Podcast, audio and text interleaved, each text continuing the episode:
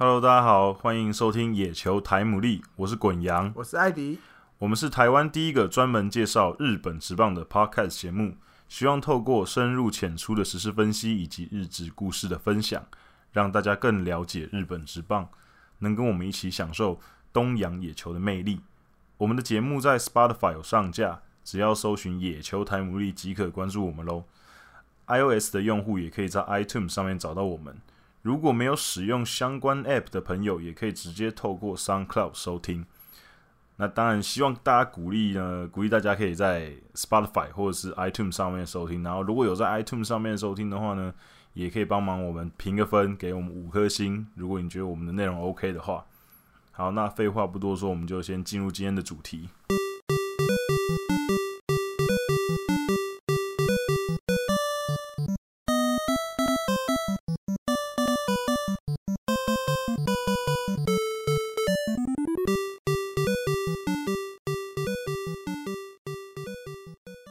今天第一个主题要跟大家聊一下，暌违十四年再度回到西武师的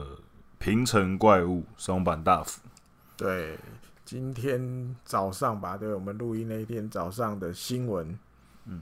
突然就大大的字就出来了。对，就是说，终于平成怪物在外面兜了一大圈之后，终于要回到自己生涯的起点。对，他的起点。那当然。确定的消息，因为一些他们合约上的关系，要等到 try out 之后，嗯，之后才能正式公布。不过媒体都这样写出来，其实就等于是确定的了。嗯，那当然，因为松坂的十八号现在是多田多和田真三郎在穿嘛，所以他预计可能会给他穿他在大都会穿过的十六号球衣。那有些球迷会说：“哎，怎么没有多和田？怎么没有把背号让让回去给前辈呢？”可是我觉得应该也不会啦，应该说球团不会这么做，松坂应该也不会这样要求了，因为他预计可能只会签一年的合约，那可能就是真的是生涯最后一年。他他现在没有讲，可是我认为应该就是最后一年，没错。他只是就是回去看有一些出赛机会，然后刚好跟。母球团原本的母球团这样子有一个 happy ending 的感觉，嗯，对我觉得这方面的传承的意义可能比较大啦，所以他当然更不可能会去要求说他要穿一定要穿十八号的球衣，对吧？渡边久信当然怎么讲说话的时候，当然但理由啊或者什么时候会比较好听一点，嗯，对啊，比如说啊，我们为了建造未来三年后的投手王国啊什么的，那。其实大家也知道，松坂，你要说他在战场上再能提供什么战力，我觉得其实也很有限的。你也不可能要他每周都要先发，一个月能一次，我觉得就很厉害了。我觉得他基本上应该现在，你看在中中日队，基本上他就是中十日启用，嗯，所以可能如果是按照这个用法的话，他一个月顶多就出赛三次，已经是已经是极限了，对，极限三次，所以大概可能是两次，嗯哼之类的，对啊。另外就是，就像国阳刚刚讲到，我觉得传承呢，嗯，那个经验的传承，你像他现在很多年轻的投手，我觉得都有多少遇到，就是成长上遇到瓶颈，对，比如金井。金井啊，高桥光成啊，多和田啊，然后今年选的宫川哲啊，很多年轻投手，像还有那个那个松本航，对，松本航，哦，这些都是感觉都嗷嗷待哺，等着等着怪物回来给他们养分。你知道？对对，我觉得呃，松坂可以传授一些他的经验，这是这是一个。然后第二个是，我觉得某种程度上也会给选手一些激励，就是有一个哦，一个传说中的。大前辈，嗯，回来对上了那个那个氛围跟那个感觉一定会很不一样，因为毕竟你看松本行也好，或者是呃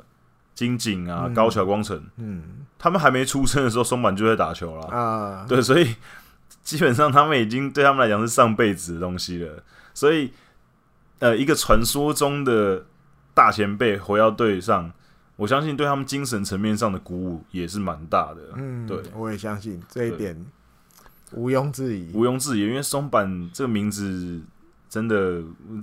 太太太响亮，在日本真的真的太响亮了。可以提前预哦预测 明年太平洋联盟对。第一名，第一名。习武三连霸的意思喽。我觉得真的 真的不是没机会啦，因为他们的打线真的还其实还是很强。对啊，然后投手上，像我们刚刚提到几个年轻投手，说真的，虽然说不是很稳定啊，金井打野跟高桥光成感觉好像都有点骰子，就是看他今天骰到一还是骰到六，可是至少他们是有骰到六的实力。对，所以现在他们现在就是要。加强看看可不可以以后骰子不要从一开始骰，没有一点的，可能三到三到六 啊，就是只有三四五六，对对，三四五六这样，对对对对对，就是看会不会稳定一些。嗯嗯嗯。那如果可以提升的话，其实他们投手阵容真的不算太弱。那当然中继阵也会需要一些补强啊，因为今年像瓶颈就已经完全就到季末的时候，整个球威就已经下滑非常多了。那他们也有大胆启启用像平良海马这种年轻人，那我觉得经过呃春训啊、秋训啊、春训这样子的训练的话，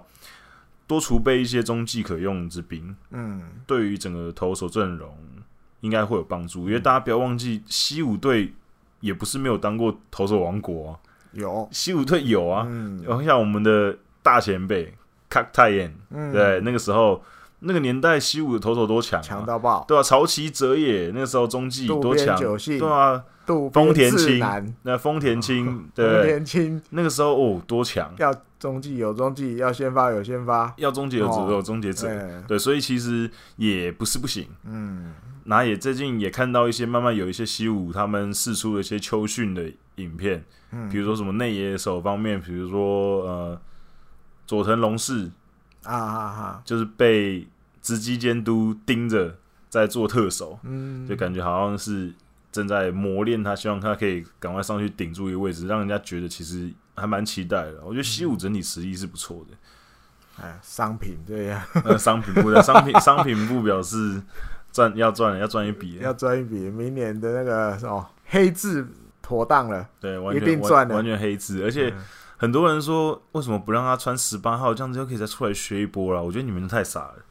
就是要让球员买十六号松板的，看起来一年限定，一年限定的，一年限定，对啊，特别爱限定，对啊，那十六号的松板大福，二零二零限定版，对啊，而且而且也没有说一定要穿十八号才能穿十八号啊，他说不定他说不定就是出了一个十八号的复刻版的球衣，然后上面写松板大福，对啊，也可以操作的啊，也不是没机会啊，对吧？所以。我就其实我是蛮荷包准备好就对了。对对对对，我是对于这个消息觉得蛮开心的，因为松坂大福就终于可以感觉好像迎接生涯的最后一层。对啊，那他又回到母球团，我觉得是一个 happy ending 啊。二零二零，哇，对我觉得这个很多话题话题的一年哦，受瞩目的一年。对，那讲完松板呢，就来聊一下。Samla Japan 热的，对，还在打，对的预赛的三场比赛，我在台湾的看法，对我们的一些看法。嗯，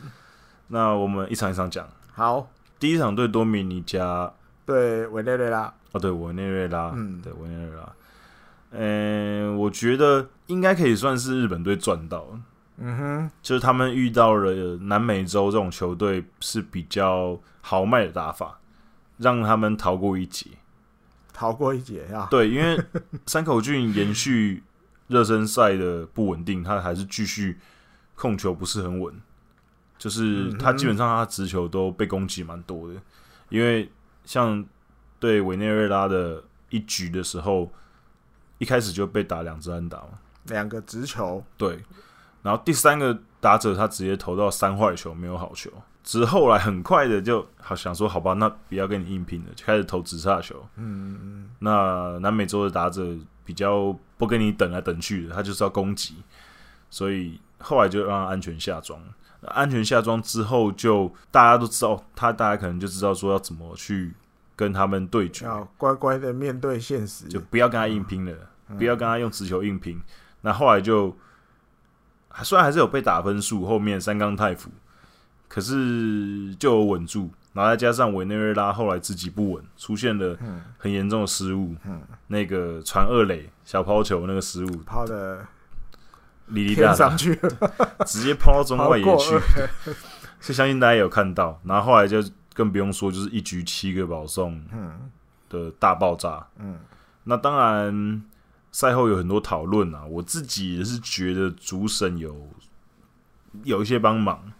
因为其实那个保送有一些球真的是有好球的空间的。嗯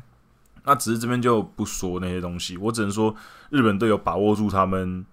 失误的时候，啊，日本队给他们重击，所以最后逆转。可是赛后其实监督还有选手又说，其实有很多问题要修正啊。也是有一点点运气的成分，对吧？那艾迪哥有没有什么其他想分享一些场边观察吧？因为我那天我前两场有去看，在桃园的这两场，因为比较近嘛。嗯。哦，直接时间轴拉到那是几局？大反攻那局，八局下。八局下半。八局下，呃，第一个保第一个打者就保送被保送了嘛？嗯。再来换玩家号。嗯。好，开始了，故事开始了。两坏球的时候，嗯，我看到什么？因为我不知道转播单位有没有播出去，我不知道。然后大家就听两坏球投完，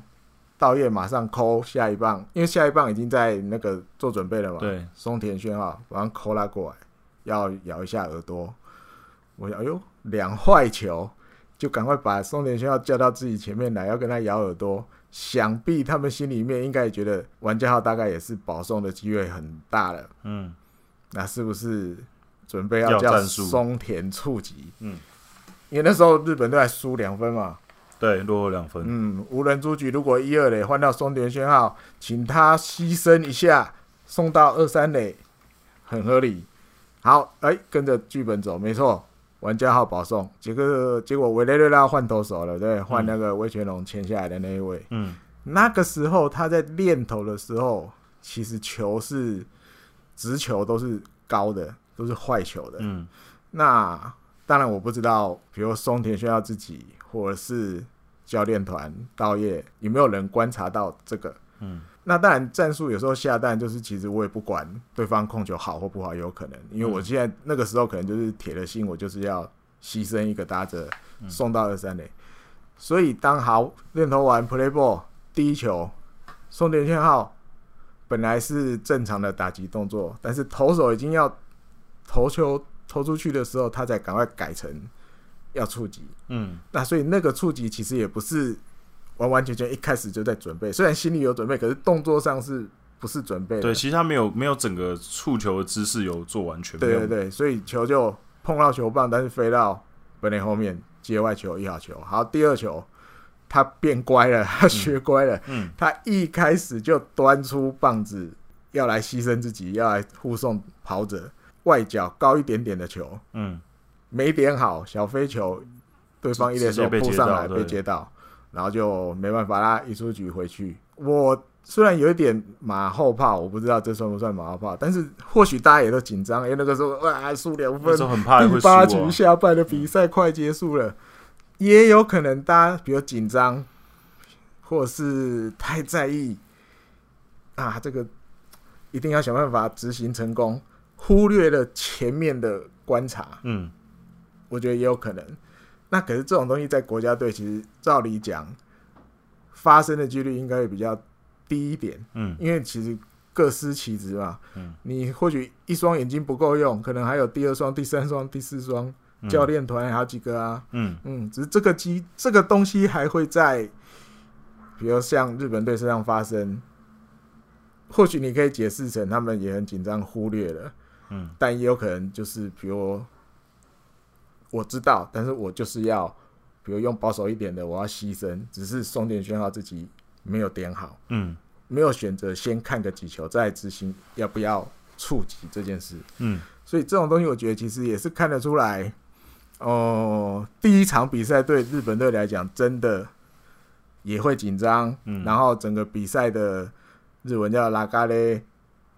也不是那么掌握的很好，好不容易。追平超前一分，马上三杠大夫哇又掉分。对，其实过程是蛮紧张，感觉一度感觉以为日本要日本队要去了。对对对，是还好靠着比如委内瑞拉一些投手投不进去，那手背也有一些有点奇怪无法理解的，有点无法理解 比如说。两出局为什么要这么犹豫？为什么不直接传一传一垒？就好了，对，那一局就结束了。嗯又又可能又想触二垒跑三垒的跑者，可是发现来不及，又想转传到二垒，哇，二垒手也还没进去，嗯最后想要瞄一垒，完全已经来不及了。所以那一局就变动越来越大，让日本队把分数超前，甚至拉得更开。嗯，嗯，第一场算真的，哎运气成分有。我为委内瑞拉感到可惜啊。其实委内瑞拉其实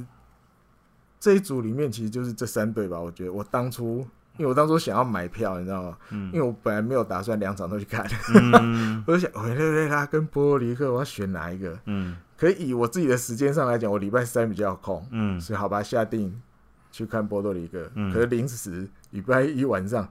啊啦，人家都来了，干脆两场都去看，嗯，所以我后来变成两场都去。嗯。可是后来自心里本来一开始想就是应该对委内瑞拉场会比较好看，嗯，就真的蛮好看的啦。嗯嗯，虽然说就是最后是这样子被逆转回来，可是嗯。过程当中其实还不错。过程委内瑞拉的实力，前面投手其实压制的蛮好。对。对，整个日本队的打线还是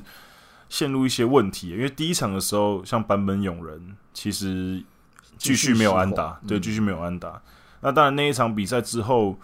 嗯，日本的媒体就有在讨论说版本勇人的一些启用的一些想法是不是要改变。嗯那当然，在后面的比赛两场比赛，道业监督还是持续用版本。可是他在第二场之后，哦我们现在可以开始讨论第二场对波多黎各。嗯他第二场开始，他就开始让版本有人打后面，没有让他打第一棒。嗯然后还有就是，他把玩家号安排在他后面，嗯哼，让他们两个在一个比较舒服的状况下打球。因为他们平常的巨人，他们就是打一个打前面，一个打后面，呃所以他们在巨人队就是一个连线。那两个刚好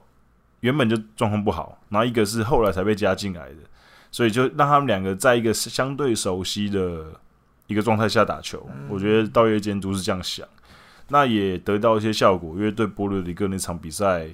虽然说打击也有一些对手送头啦，嗯，可是至少版本就有打出安打了，勾出去，对，勾。出勾出一只，对，勾出一只，对对，所以，一直两只吧，我记得。哦，对，至少就已经有开始有打出去游击方，那这当然就是可能会让道业稍微安心一些，因为他本来就设定版本永人会是这一次核心的。打者对，那你如果因为他这样子可能状况不好，你把他换下来，其实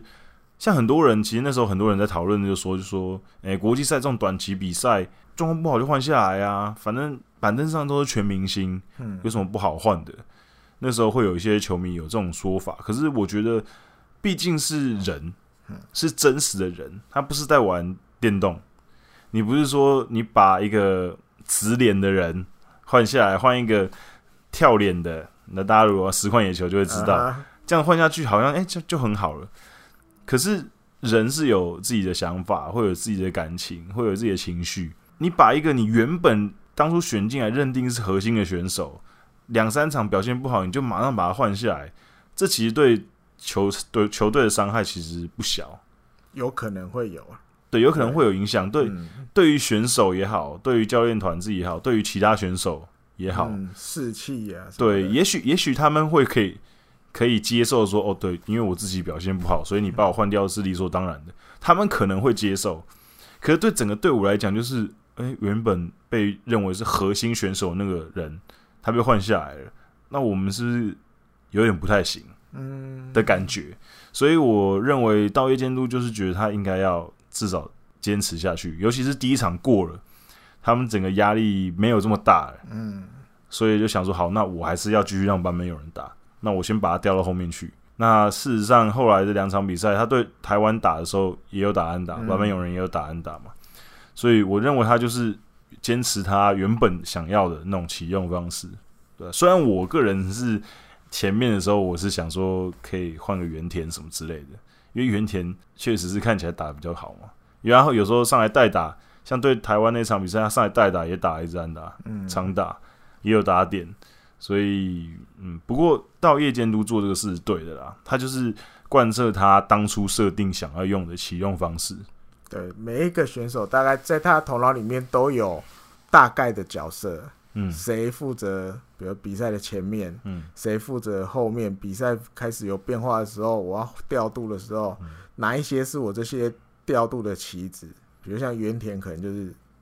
属于调度的棋子，嗯，还有外企修太这种工具工具对工具性比较强的，他就不会那么快要他们去先发。因为他们一旦去先发了，就降低他调度的对他留下，比如把版本留在那边，他后面要换的时候，你说真的要让他去三垒了吗？我相信只有那个已经比如受伤一大堆了，真的没得选的时候，他才会让他真的去三垒。嗯，不然那我干脆宁愿他就一开始去手游击。嗯，我可以帮你棒次后面一点点没有关系。对，因为一场比赛其实九个棒次再加上投手。再加上后援投手，再加上可能有野手后来又上来的人，其实你说要赢一场比赛，不是要每一个人都表现良好才能赢。嗯，有的可能今天表现不好，但是其他表现好的人可以去可以 cover，对，可以 cover。那每一个人做好你自己该做的事就好，没有打安打，其实没有关系。对，像近藤，近藤没打几次安打，嗯，但是一堆保送。对，B B 战士，对，那是什么？野村克也就讲，嗯，最好的配角，第三棒叫最好的配角，就是你说打比赛有时候就是这个样子。尤其你看近藤，虽然没有打几次安打，可是保送很多。对，然后你看他下一棒是谁？他下一棒是这一次状况最好的。对，你说他前面棒次再怎么掉，二三四绝对不掉。嗯。对，你看，刚好这一次日本队真的中心打线二三四这三个人真的贡献良多，菊池的打击状况很好，嗯，然后近藤选球很好，延续，然后第四棒铃木成也状况有够好，相信对台台湾的比赛大家有看到他状况真的很好，打了一支全垒打，打了一支三连打，虽然说那支三连打被日本人讲说，如果是日本直棒打的话，可能只是二连打。可是至少他也打出长打，而而且他打出去都很扎实，很扎实。所以真的在那边可以看到一些实力的差距啊。那第三场比赛，艾迪哥没有去现场吗？没有，我去现场。凑齐三场这边，我个人是觉得，我看完那场比赛之后，呃，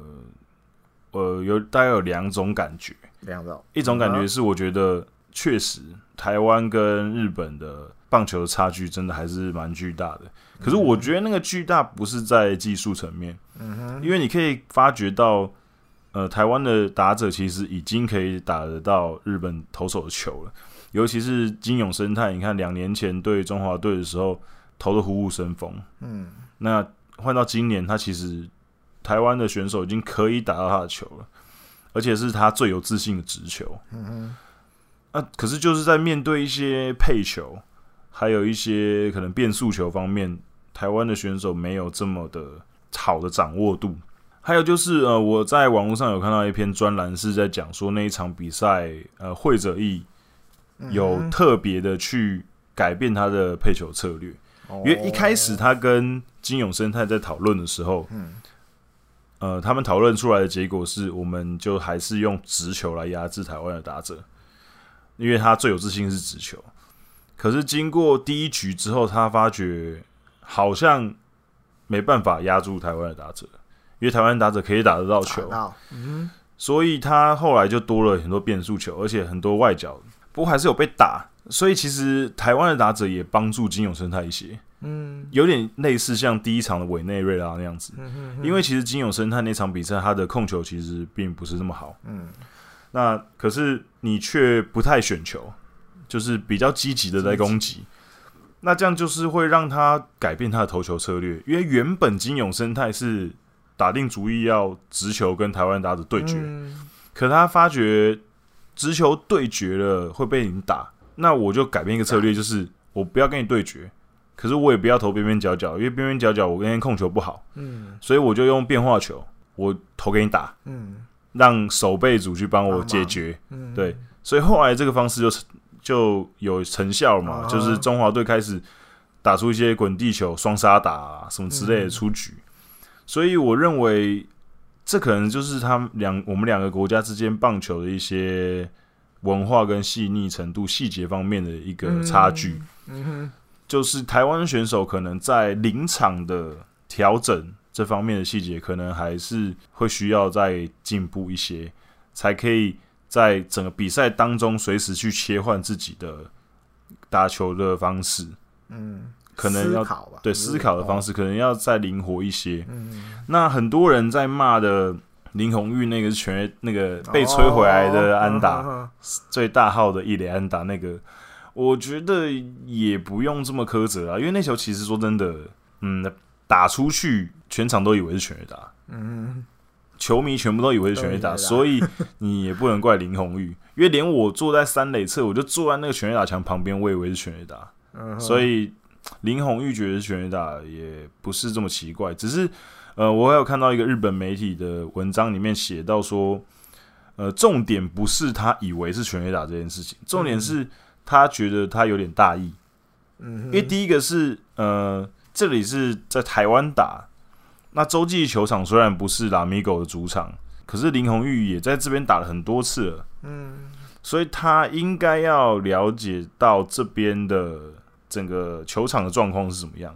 可能风势比较大，或者是风怎样。当他觉得当天可能你会需要先知道这些东西，所以他认为林红玉应该是要去设想到，也许这球会被吹回来，嗯也许对，也许敏锐度高一点，对对对，就是嗯你不能这么有把握的觉得他会从那个飞出去，对你应该还是要有一些呃警惕。那当然，这就是我觉得这就是细节的地方了。嗯那当然还有人说，反正就是那个一垒的跑者哼，啊哈，应该要跑回来，可是也有人说，近藤健介在处理那球上面，其实球打出去那一刹那到他跑回到球传回三垒，其实只花了八秒钟。嗯，王那威成，对，王威成 突然想起来了，那可是王威成，他其实我后来看重播，他大概迟疑了一秒多，嗯哼，他就跑了，可是没有回来来不及啊、，我认为有一点可惜啊。如果他一打出去马上拔腿狂奔的话，也许有机会回来，因为那球其实两出局，嗯他应该一碰到球，不管他飞到哪里去，他应该，就跑。球飞到哪里不关你的事，对对对，你就就跑就对了。可以这样的话，那但他看到那个球那样飞，他心里也觉得出去了啊，对，真真真真的，因为 对，我觉得那个那个啊。那个其实就是一个分水岭了，因为中华队还是比较嗯，应该怎么说，比较不会打逆风球啦。嗯对，虽然说这几年其实好很多，打击强很多，可是，在逆风的状况下，你要轮番对对到日本这些顶尖的投手，真的是会比较艰难，尤，其是嗯。你前面五局错过了一堆日本队的失误，跟石头，嗯跟一些裁判的帮忙，呃，也不能说裁判的帮忙啦，就是有一些对我们有利的判决，你都错过了之后，其实下半场开始就感觉士气上就差非常多了。哦，就现场其实可以很明显的感受到了，尤其是被铃木成也打那只两分弹之后，其实整个就球场，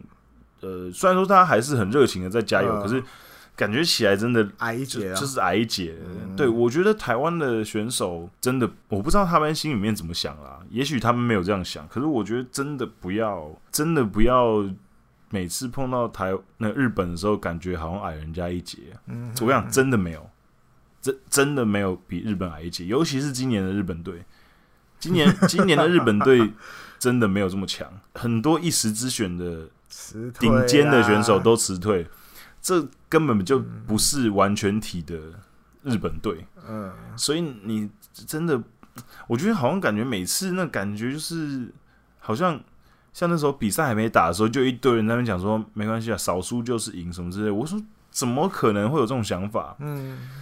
台湾是绝对有机会打赢这一支一军职棒的军组成的日本队，绝对有机会的。所以千万不要有那种什么跟日本队学习的想法，学什么学习？学习是平常在学习的，你国际赛对到你就是要把他们打烂。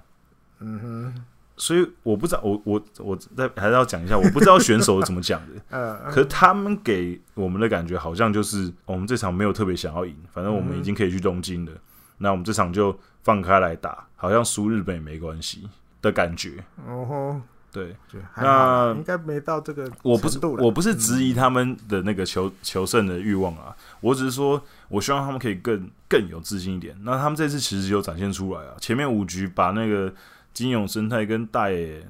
打的有点差，都几乎几乎要被打爆了，几乎啦。可是这次都没有打出关键一击。那我认为，我希望在这次比赛还有机会遇到，就是四强四强的时候。再赌一次，对我希望有机会可以遇到，我希望可以就是打的更有企图心一点，就是大家加油。对我还是在这种比赛的时候，就是要帮中华队加油。对日本队，一下好不好？补充一下风的东西啊，因为刚听国阳在讲，我就脑子里开始回想，有一幕，嗯，回想到礼拜二我去看的时候，其实大家在北部那一天礼拜二是有一点冷，然后。一点点下雨，但晚上之后雨就算停了。可是整个气温来讲，我个人觉得是比较冷，然后风大。然后礼拜三天气好转嘛，开始白天出太阳。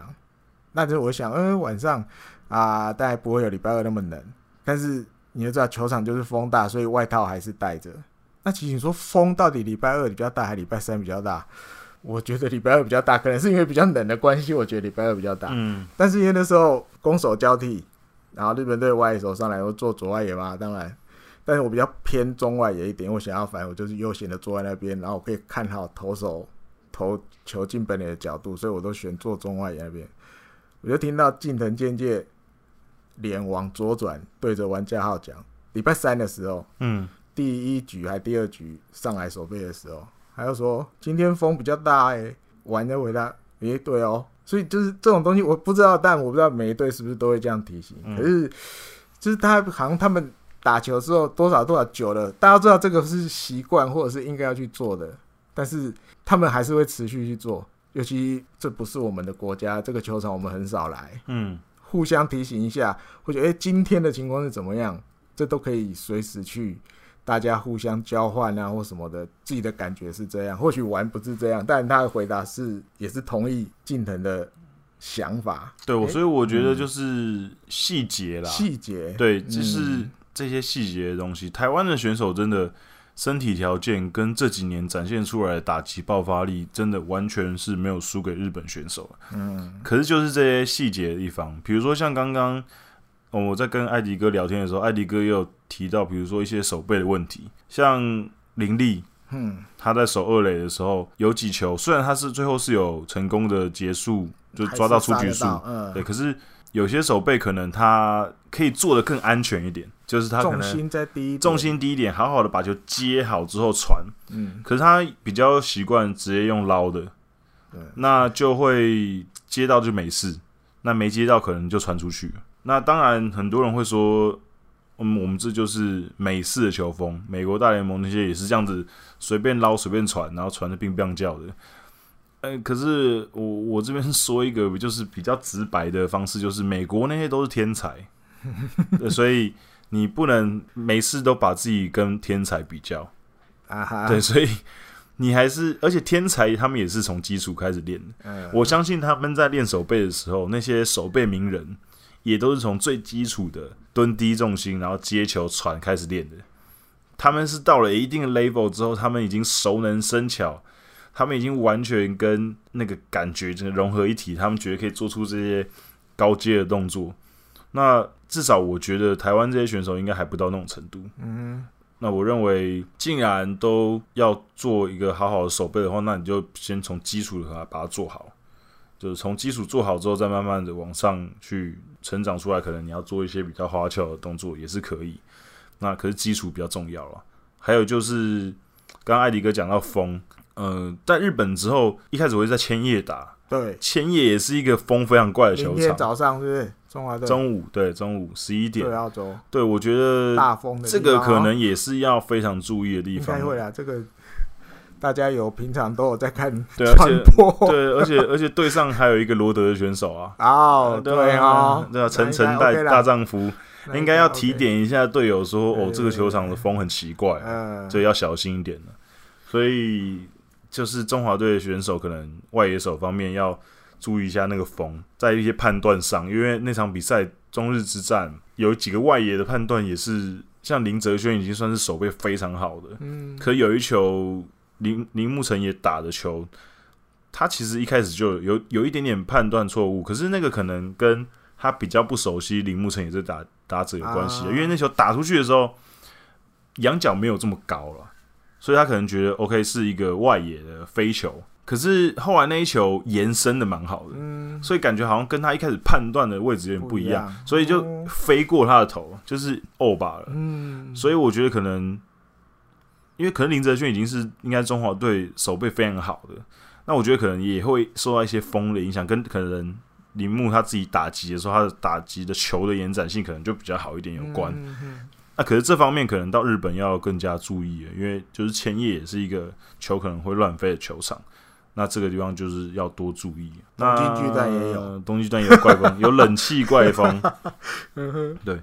然后呢，在哦这边可以跟大家分享一个，我看到一个很有趣的东西，就是呃美国的有一个网站叫 FanGraph，嗯哼，就是他们嗯这次有写一个专栏，是在讲说呃这次十二强的所有球队里面，呃来评分的话。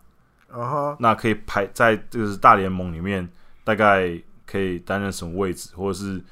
有有机会可以在大联盟表现？看完预赛之后要。对，看完预赛之后，那这个排名他们排了五十个人，就是十二强的所有球队里面排了五十个人。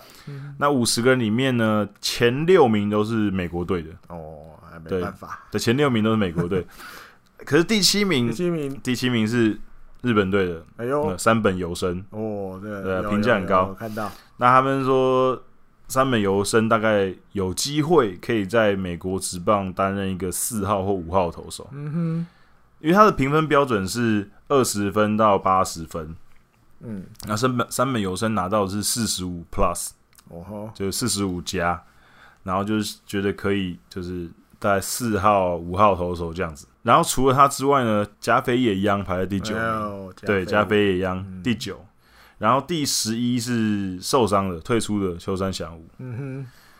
然后高桥里跟山口俊被排在三十九，哦，名次相同，对对对，并列第三十九。然后周东佑金排在第五十名，周东佑金五十的哦，对对对，是也还蛮有趣的。那当然就是。三本游生很年轻，然后就被注意到了。我觉得可能大家要好好的，就是看一下他投球，说不定再过几年，人家也要用入渣去，要看要转台，要换一台看啊。对对对，不然换早上看啊，说说。对对对，就是也许三四年之后，他可能就去美国职棒了，也不一定。好，那我们后面讲完日本队之后，我刚好像花蛮多空间在讲中华队的。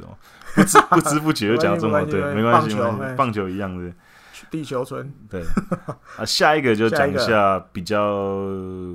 稍微沉重一些话，有一点重，对，可是但是还好，好像新的开始，阳光又起来了，一个新的开始，对，就是欧力士呢，把他们十年没有用的四十一号球衣，明年要明年要重新再现。出现啊，对，嗯，也是佐野浩他要穿，对。然后这个球衣呢，大家不知道还记不记得一个选手叫做小赖浩之？对，他在呃二零一零年的二月二十五号，那时候在宫古岛春训的时候，他从他们休息的饭店十楼直接摔到二楼，当场死亡。嗯，那呃事后大家就在想，说是自杀还是什么问题？那因为也没有找到遗书，也没有什么相关的目击者，所以其实到现在大家也不太知道他到底是什么回事。对，为什么是不小心的呢？还是自杀？警，我记得那时候新闻，警方是有说他们其实没有查到任何是那种有谋杀或什么什么的。对，所以没有这种证据了。对，所以就是，那就是剩两个可能嘛。嗯，自杀或是不小心，不小心，他可能在那边不知道干嘛掉下去。对对对，所以呃，这个也是这不解之谜啦。嗯，那当然就是球队在那之后，他们就尘封了四十一号这个球衣。对，就是因为避免，毕竟有一点点，嗯，会勾起大家那个时候的。因为小赖补充一下吧，这个要先先讲在前面啊。小赖那时候因为左打。因为一些打动作上有一点，但不是准备动作，跟铃木一朗有一些相相似然后又同样都欧力士，嗯，所以其实那时候有他有一个称号叫铃木一朗二世，对，嗯，其实就是一个非常备受期待的年轻选手，嗯，因为他其实也才打两年，第三年对，他是大学毕业，对。大学毕业加入。毕业进进入职棒的大概两年，第三年去春训的时候发生这样的事，嗯。那但有的人就会解读成啊，是不是可能抗抗压性太低对对对对，但这个都其实都没有一个确定的答案，呃对，确定的答案。那小赖那时候发生这个事情之后，其实怎么讲？我觉得对，不只是欧力士，就是你像那个时候就觉得，今那个时候二零零七年的日本职棒，嗯。感觉我心里面就是会有一种种那种，在开打前发生的一件，就是让心里不是很舒服的东西嗯，的一个事件。对。对对，然后就这样过了那一年的球季，嗯。就觉得好像就突然少了一样东西，嗯，虽然虽然说呃小赖也不是什么特别的主力选手，当时，可能就知道那个选手是有机会，嗯未来是有可能可以，比如在欧力士是一个先发的外野手，嗯会有他一个位置，嗯对，可是就这样突然就嗯不见了。嗯嗯，那当然，明年因为这个佐野，他据报道讲背号是他自己要的，对他他好像有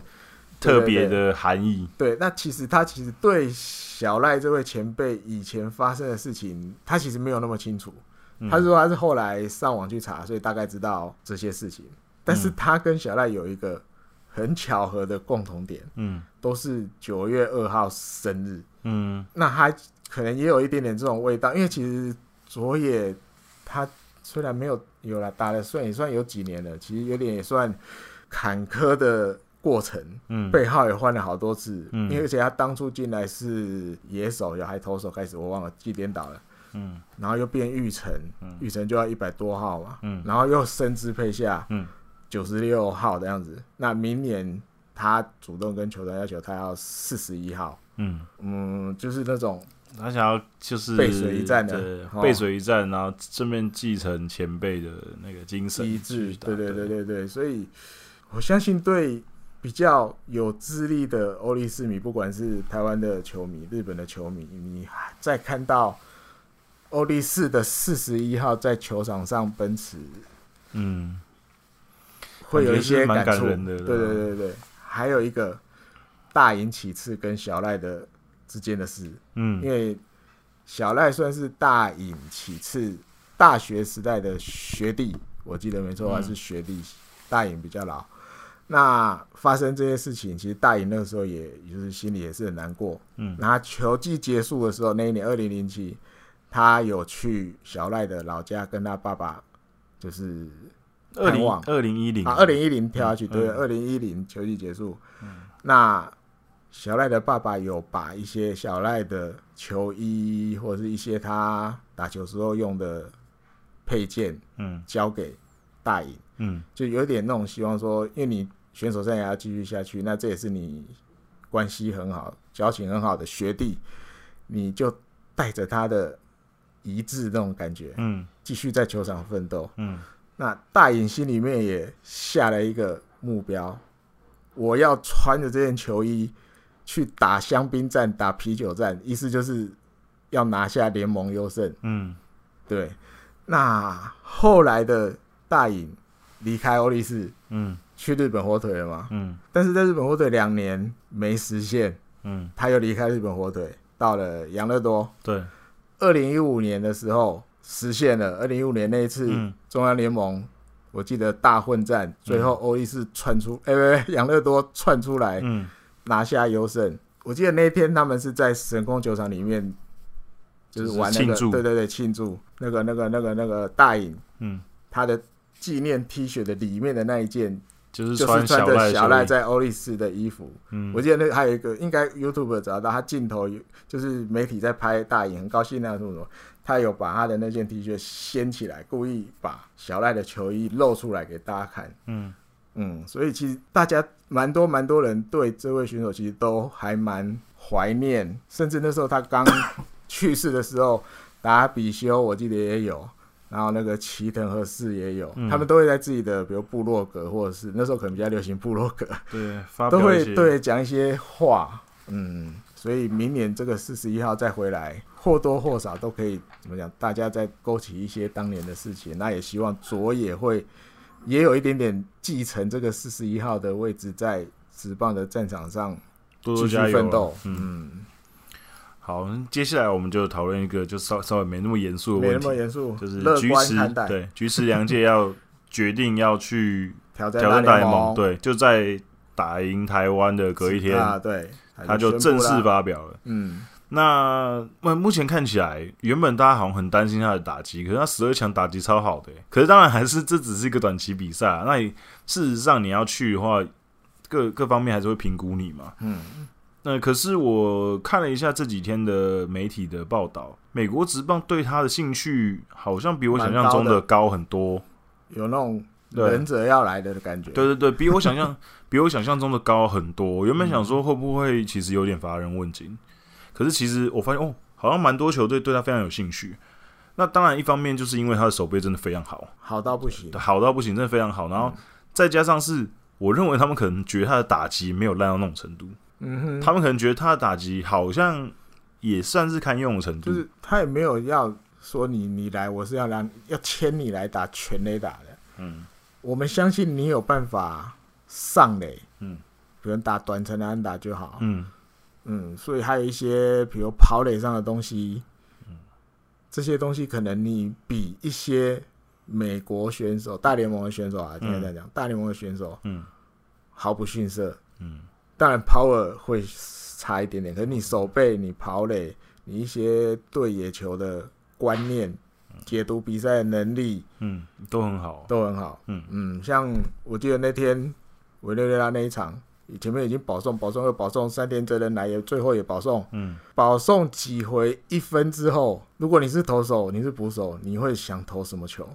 你一定不想要再，因为还是满垒，第一球一定不想要再坏球。所以投直球，嗯，就是梁介就挥那个第一球，然后就三游穿出去安打，嗯，就是那种你已经在自己在那边摇了呗，又把那个时光羽球的梗拿出来，你已经在那边摇了，第一个直球来，砰，就马上很快就穿出去，又是左外野滚地打，哇，那这不我的火就烧起来了那种感觉，就是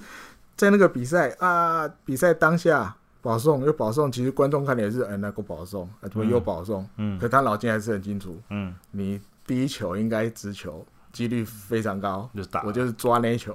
嗯，所以他的这些东西都会让他在美国的球团的看法里面加分很多。对我现在看起来感觉应该蛮乐观的，乐观哈，应该是会，应该是会拿到个大联盟的合约嗯，比如二垒手比较缺的，对对对，或者是有日本市场的城市，对对，日本市场，因为这个去我觉得一定。会有一点风潮，也就是那种忍者来美国的感觉。我觉得可以，你把它可以把它塑造成对，尤其是尤其是菊池也不是在美国没有知名度，他手背一天到晚也是上一些对上一些网站的影片啊，热门影片也是有的。嗯，所以现在看起来好像还算乐观。乐观对，那可是到时候到底是打怎样，就还是要看他自己去了之后才知道嘛。我觉得他是一个可以用手套。就让全场疯狂的选手，嗯，是，甚至可以秀起来，对，甚至比如金手套奖会不会有希望之类的，嗯，啊，我的 我的期待是这样，现在就看看他的弱点在哪里了，他的新东家是哪里，嗯嗯嗯嗯。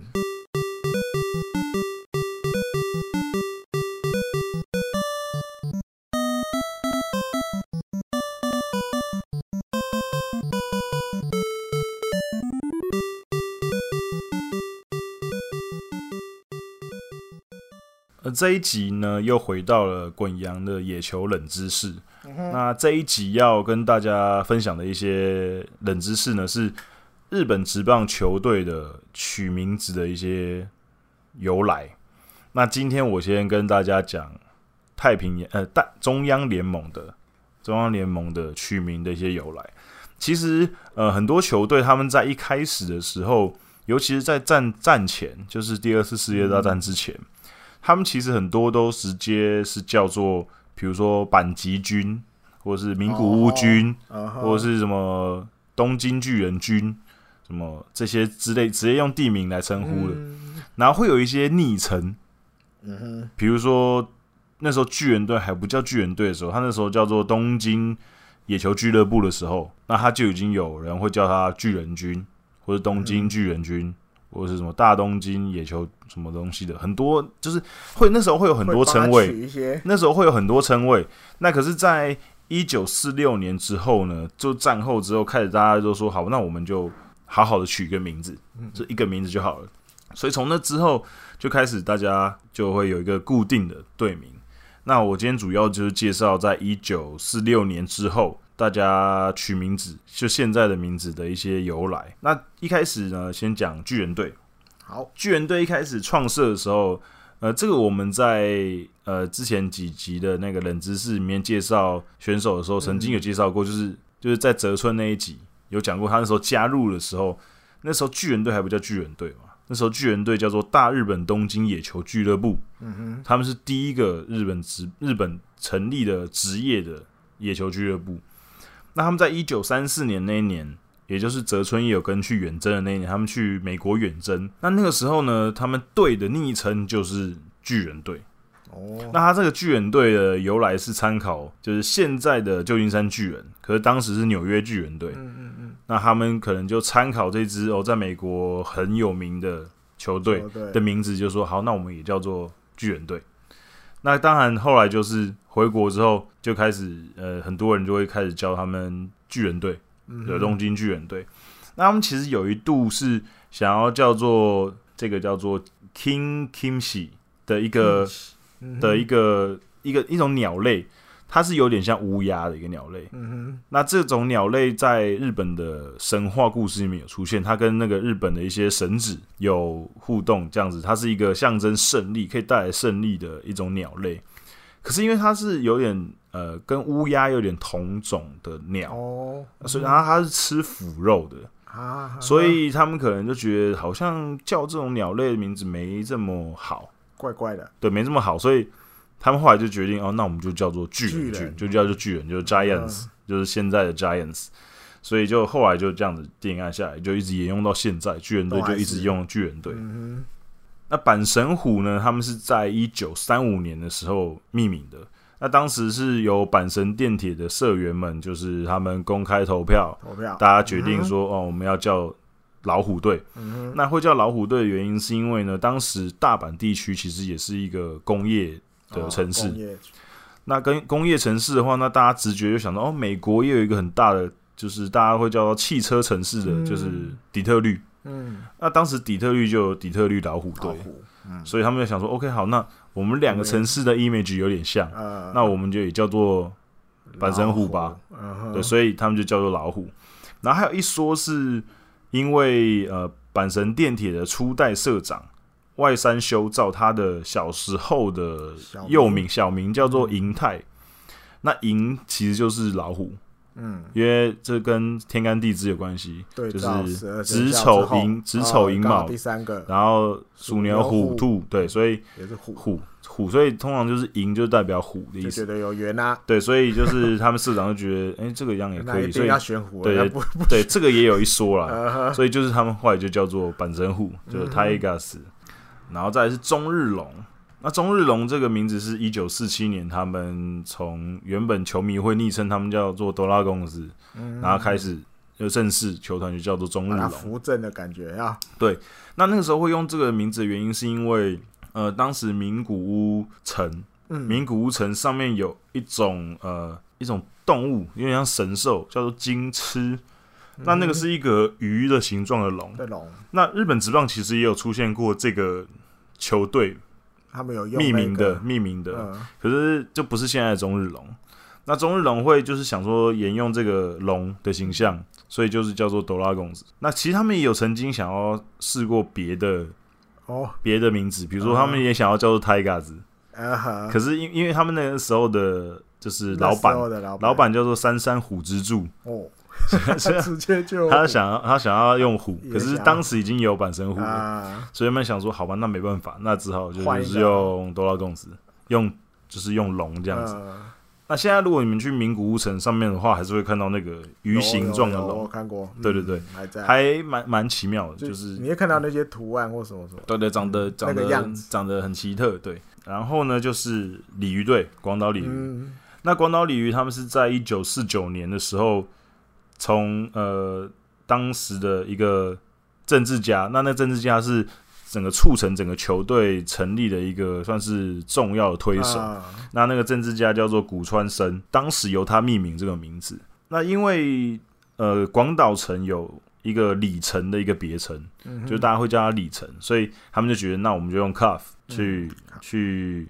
去命名。嗯那当初大家会说，呃，他们广岛会叫做里城的很大原因，是因为广岛城的护城河里面听说以前养了很多鲤鱼，哦嗯哼，所以他们就叫做里城。那他们就想说，那就用这个里来当做球队的呃 image 这样子。嗯那其实他们当时也有考虑到其他的一些名字，比如说黑熊队啊、布拉库贝啊，嗯，或者是彩虹队，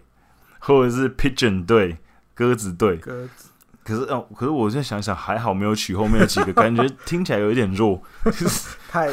温柔了，对，太温柔了。黑熊还好了，黑熊不温柔，对黑熊有，点可是彩虹跟鸽子感觉有一点弱，所以呃。所以还好没取。对，所以鲤以鱼不错，鲤鱼不错，鲤鱼至少就是有一个鱼跃龙门的感觉，就是一个鲤鱼嗯是至少历史上或是呃东方的历史上，鲤鱼都是一个比较吉祥的一个、嗯。一个存在。嗯所以我觉得鲤鲤还蛮不错的，所以当初就决定要用鲤鱼队这样子。然后呃，燕子队。养乐多，的 Swallows 呢，当时是一九五零年的时候，由当时还是国铁燕子队嘛，当初国铁燕子去命名的一个名字，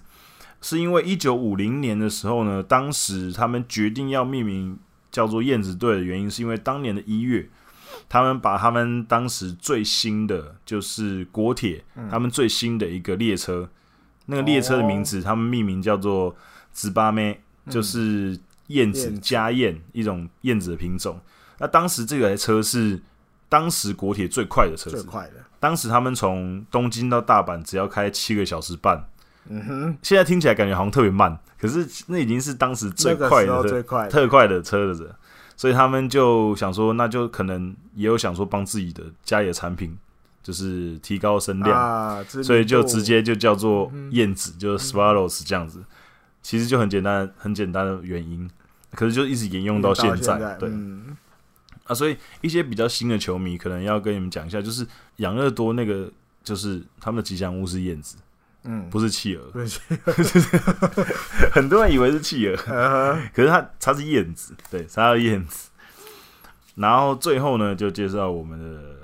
我们家的 Bay Stars。啊，那 Stars 它原本是一九九三年的时候，原本是大洋鲸队。金，嗯，那可是因为当时他们的就是呃母球团大洋呢，大洋是一个渔业的公司。嗯那当时他们主要的营业的内容就是捕鲸，哼，啊，所以当时叫做大洋金队。嗯可是后来随着他们呃社会那个开会社的名字改名字之后呢，然后再加上他们希望可以跟呃横滨这边有更多的连结，嗯。然后再加上当时他们的老板中部庆次郎觉得，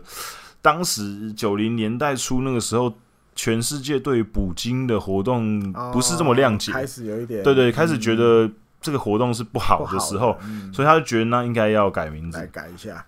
那当时跟这个地方结合，就觉得哎，横滨港嘛，那我们就用海湾，就是 bay，对 bay，对 bay，然后然后 stars 这两个单字合在一起，起所以就是 bay stars。自己造了一个词的感觉，对对对啊，对对，自己造了一个词，然后就一直沿用到现在。嗯那可是其实呃，有些地方可能会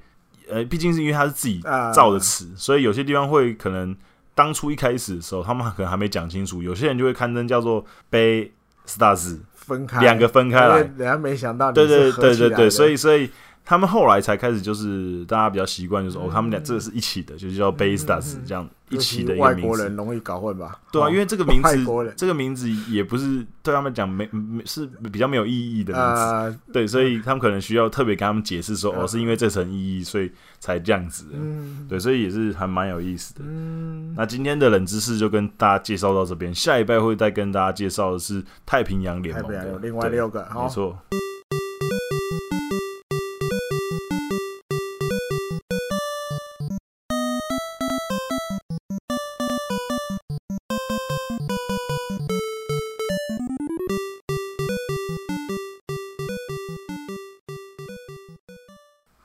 那这个礼拜要来嘴一波，再来选的主题了哈。嗯，人物应该前几集好像有出现过，人物有有有有有。袁成这休赛季很多戏，对，这今年啊比较忙啊，嘴巴比较忙。他十一月四号的时候又丢了一丢了一个 idea 出来啊。好，因为现在大概就是知道嘛，大家现在这个期间就是比如签约啊，FA 市场开始啦，对不对？他丢了一个议题，他觉得我们要不要来以后呢？哈，签了 FA 之后不用补偿，对，不用补人了，不要补偿人了，嗯，有点伤感情或什么什么的。我来解释一下他的看法，他觉得说你补人。有时候会降低了，就是大家投入市场的意愿。就是我我我不要抢好了，嗯，我抢了这个来，我可能要损失一个我自己的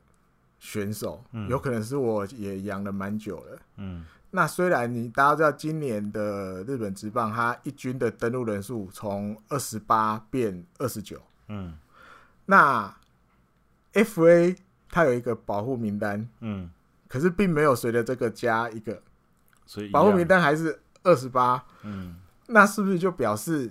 以今年的战力来看，对你会有一个漏出来漏掉？你平常登录在一军的这二十九个里面，有一个一定至少有一个选不不能保护起来，嗯，对，那加上他今年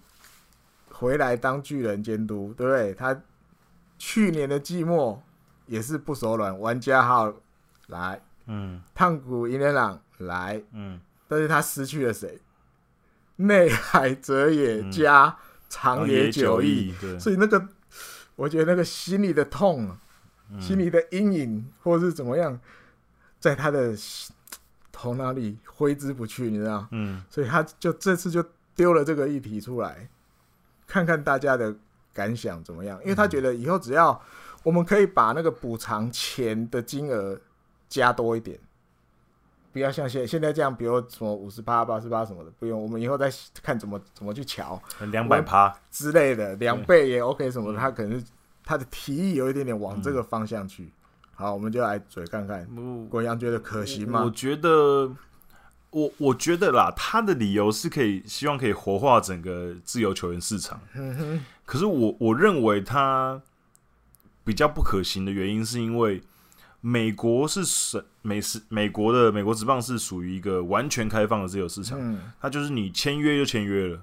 没约就没约了，所以没约就是完全没约。所以我觉得这个状况的前提是，第一个是你的选手 base 要够大。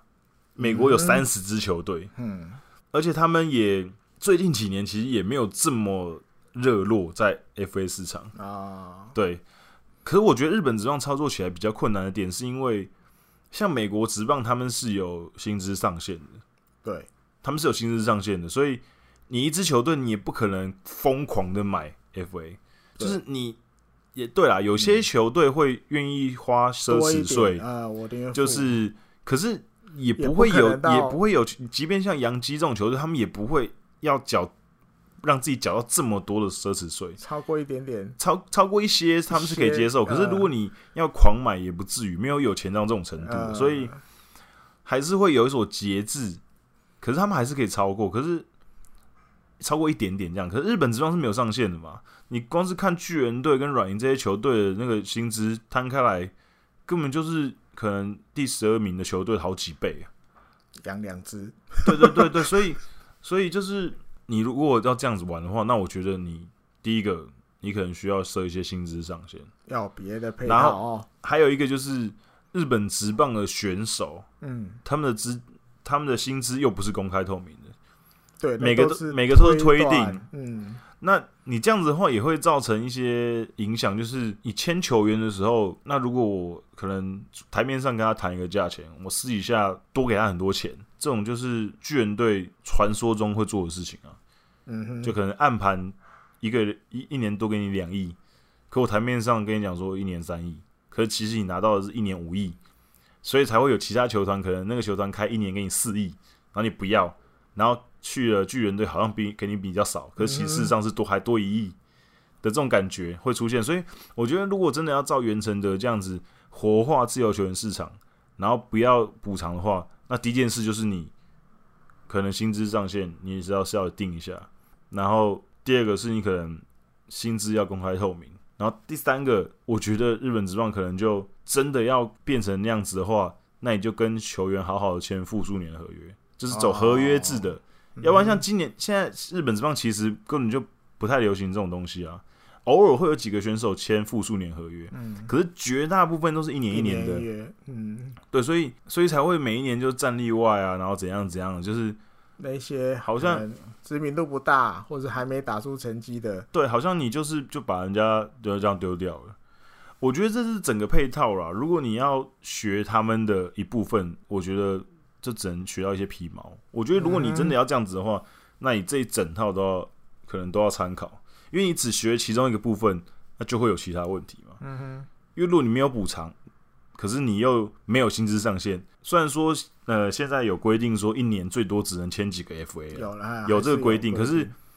那如果这样子的话，那就会让巨人队更肆无忌惮的买，他可能每年都买满啊，嗯，他可能每年就是买满三个，对，所以我觉得相关的配套跟一些制度都需要改变啊，不是单单的说不要补偿就好了，嗯对，所以我觉得这个可能还有很多讨没那么简单没那么简单啊，我讲一下我的感觉好了，因为我印象里面，虽然我对日本职棒，不不对美国职棒没有那么完全熟悉，我可是我印象里面还是有那个，因为我记得他们好像比如满六年，对不对？你那个、那一定要重新签，对，然后他还是有一个，我记得好像你签比较是名气，不是就是成绩比较好还是怎么样？嗯他那个标准我忘了。嗯，签把这个球员签来的球队的你的选秀顺位是要给那个被签走的，我记得好像有一个这样的，虽然我不知道对，我们在正不正确。我们在请教看看兄弟节目《西斗大联盟》，我在跟他们讨论一下，我印象里是有这样，所以其实美国也不是完全没有补偿，嗯我记得有。嗯嗯哼，那回到日本职棒，其实大部分都跟滚阳说的差不多一样，就是你你以后反正我只要赔钱，那你总是会遇到那种今年这个宣告 FA，但是它就是一个大家都想要的，好巨人可能想要，板神我也想要啊，这个比如某某某某选手好的不得了啊，软银怎么可能缺席？这几年有新的一个球队，大家都知道，嗯，对，他也会出来抢。乐天，对，乐天怎么花不起？乐天也花得起这个钱，开玩笑，那个大地那个随便喊漫天喊价，对啊，你基本上这四个，如果大家四个都想要的时候怎么办？哇，这下有趣了，对吧？嗯，这个可能会什么破落和博满的都的数字都有可能出来，嗯，然后他可能你说能赔多少？你你这个补偿你要补偿人家多少？嗯我觉得也有，你也不也不太可能补到一个天价给他吧？对我签了一个未来的谁谁谁，然后补偿某某队十亿日币，嗯好像也凶悍。嗯嗯所以我觉得丢一题 OK 啦，反正大家休赛季期间，呃，闲闲没事，大家可能比如脑中激荡一下，或者嘴巴运动一下，嘴一嘴嗯，，OK。但是你说可不可行？我觉得不可行，我觉得就是一个，瞧不拢。我觉得就是很多配套啦，嗯像呃，今年其实也一直在讨论是不是要引进规则五选秀，啊，跟美国职棒一样对对对对可这个稍微比较有模式，因为是透过选手工会跟那个在，对对是。嗯，不是原来的自己，砰又发了一炮，对对砰又发了一炮规则五哦感觉应该会比较近较，几年可能就会，就快要开始快要开始，反正连那个什么，明年春假嗯，一周五百球，是？对，也在讨论是会改变的嘛。我记得要就是开始，我记得确定要用了吧？嗯，就是还是会改变，但是或许脚步慢一点，嗯，但是他们的头脑有时候还是会慢慢接受一些事情。虽然大家觉得好像有时候像石头一样，是啊，就是会，毕竟时代在时代在变，对，时代在改变，然后。对，我觉得就大家静观其变吧，就是看袁成德还会不会再放什么炮。第三弹是什么呀？我们就可以 就可以再讨论一下。对对对，OK。好，那今天节目就到这边告一段落。那希望大家可以多多帮我们订阅，在我们 Spotify 跟 iTunes 上面的节目，可以帮我们订阅，可以帮我们评分，对，然后帮我们多多分享出去，给你可能对棒球或者是日本职棒。有兴趣的朋友，就帮我们多帮我们推广一下。那这礼拜节目就到这里了，谢谢大家，拜拜，拜拜。